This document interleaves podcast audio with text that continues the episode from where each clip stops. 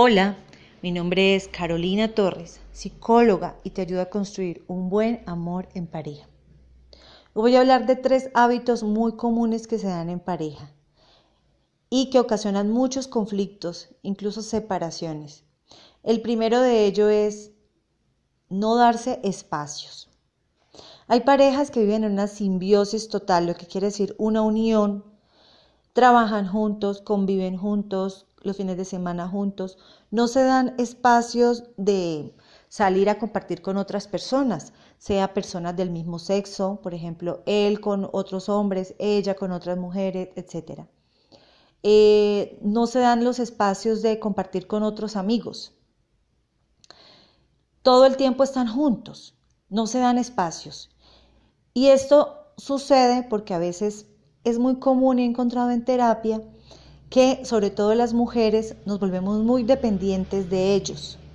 Nos gusta estar solo con ellos, encontramos solo comodidad estando con ellos, compartiendo con ellos, otras por celos, por miedos, por inseguridades, por lo que sea, pero nos volvemos sumamente dependientes. Se nos dificulta dejar que nuestra pareja comparta con otras personas. Por ejemplo, encuentro que dicen, no, a mí me encantaría irme a ver un partido de fútbol con mis amigos o con mis hermanos, pero es que para ella es un problema, a ella no le gusta, veo que se enoja o veo que se pone triste, prefiero quedarme con ella. Entonces dejan a un lado la oportunidad de compartir con otras personas, de vivir otras actividades. Esta invitación es a qué? A que, por ejemplo, él se vaya a hacer una actividad solo, como montar bicicleta, jugar tenis, trotar, lo que sea, leer en un espacio solo, solo, ella igual, ella también hace su actividad. Entonces, digamos, en un, en un mismo espacio, en una misma hora, los domingos de 7 de la mañana a 9 de la mañana, que él se vaya solo a hacer esa actividad, que ella se vaya solo, él se va a montar cicla, ella se va a trotar, y digamos 9, 10 de la mañana ya se encuentran los dos y hacen una actividad en pareja o con la familia. O otra actividad podría ser que él se vaya a ver un partido de fútbol o se vaya a jugar micro, lo que sea, y ella a tomarse un café con las amigas o de compras. Y la idea es que después igual vuelvan y hagan algo juntos. Porque cuando yo les sugiero esto a las parejas, entonces hay una confusión y dicen, pero ¿cómo así? Él por el un lado, yo por el otro, entonces, ¿para qué somos pareja? No, lo que se trata es que nos demos un espacio cada uno. Porque, ¿qué sucede? Si no nos damos un espacio, llega un momento en el que nos vamos a sentir cansados y asfixiados de la pareja. Queremos como aire, queremos cosas distintas. Y entonces, ¿qué sucede? Empezamos a escaparnos, empezamos a mentir para irnos a hacer esas actividades que tanto queremos hacer solos. Eh, o, nos escapamos, nos vamos así se enoje la pareja y empiezan los conflictos, empiezan la desconfianza, empieza el uno a sentirse cansado del otro, qué pereza todo el tiempo con ella, todo el tiempo con él, viéndole la cara, solo con él. No, yo quiero como hacer otras cosas con otras personas, hablar otras cosas. Inclusive se da que en pareja también queremos compartir con nuestras familias de origen solos, porque a veces nos gusta hablar como nuestro mismo idioma, nuestro mismo lenguaje. Y cuando sentimos que estamos con nuestra pareja, como que nos da pena decir ciertas cosas, como que hay cosas que no nos gustaría que la otra persona supiera. Entonces también es sano que nos demos el espacio de compartir con nuestras familias de origen nosotros solos.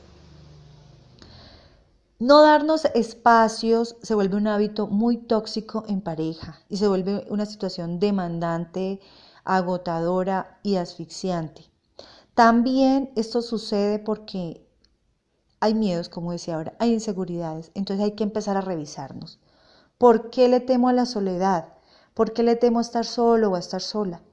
Si como dice Facundo Cabral, la soledad es uno de los mejores estados del ser humano. Sí, en soledad es cuando podemos ser totalmente libres, libres de hacer lo que queramos, de conocernos, tenemos la oportunidad de conocernos quiénes somos. También sucede que, porque le tememos a la soledad si nacemos solos, morimos solos, eh, cuando los hijos se van, si tenemos hijos, quedamos solos, o si nuestra pareja llega a fallecer, eh, estamos viudos y quedamos solos. Entonces, como que la vida en un momento u otro nos obliga a estar solos. Entonces, ¿por qué hay que temerle a la soledad si es algo natural?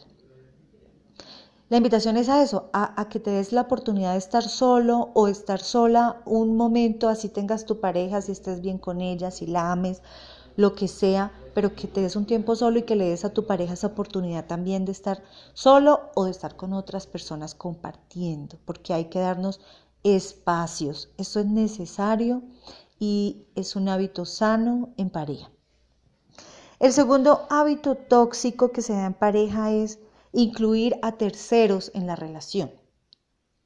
Es muy usual que nosotros le contemos nuestras problemáticas a nuestros papás, hermanos, amigas, primos, tíos, lo que sea.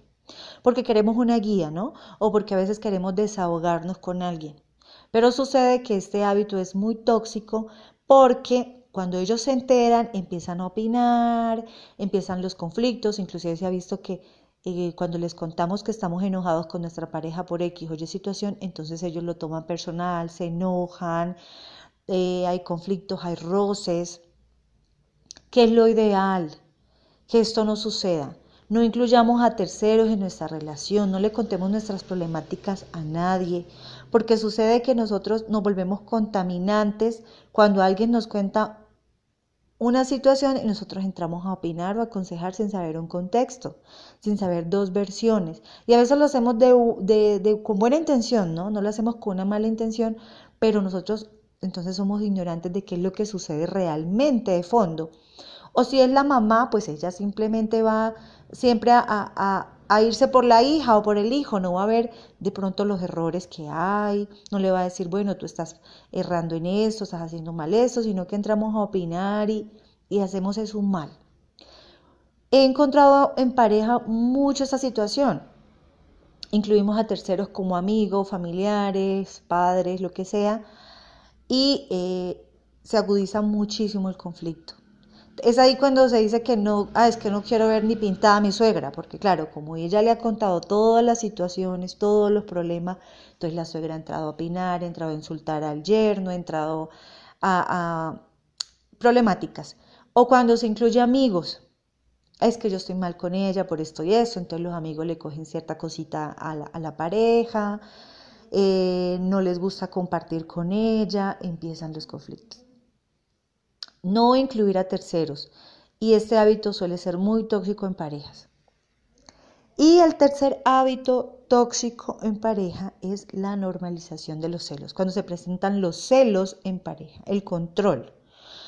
Entonces, mm, parejas que se vuelven controladoras, que quieren estar revisándole el celular a la pareja, revisándole las conversaciones, a dónde fue, con quién fue, qué habló, dónde estuvo, ese hábito que se normaliza, como, ay, yo dejo que él me controle, que él sepa dónde estoy, pues me gusta, me hace sentir querida, no sé, pero llega un momento en el que ya sientes que pierdes tu libertad, que pierdes tu, tu independencia, que... Y se vuelve un hábito sumamente tóxico, la normalización de los celos y el control en pareja. Es necesario cultivar esto en qué aspecto? La confianza. La confianza de saber que yo no tengo por qué revisar el celular o, si lo hago, lo hago muy de vez en cuando, por ahí le miro, pero no todo el tiempo, no, no, no le digo controlando a dónde va, con quién habla, porque confío en la persona con la que estoy, porque esto no es sano para mi relación de pareja. Y si ya se presentan celos, de una manera ya mm, que se vuelve un trastorno celotípico, entonces eso, es otro tema que hay que tratar, hay que buscar ayuda profesional. En otro podcast hablé de celos. Hay una razón, hay un por qué se presentan estos celos, hay miedos, inseguridades, hay patrones familiares que se siguen, pero en sí el hábito tóxico de normalizar los celos, porque está el mito de que es que como, como yo, yo te quiero, entonces yo te celo, el que cela quiere. Entonces, no, eso no es sano, esos son hábitos sumamente tóxicos para una relación de pareja. Si quieres saber más del tema, si te sientes identificado o identificada, eh, puedes escribirme, sígueme por Instagram como arroba el espada del alma y escríbeme o para agendar terapia de pareja igual. Un abrazo de luz y de amor. Buen día.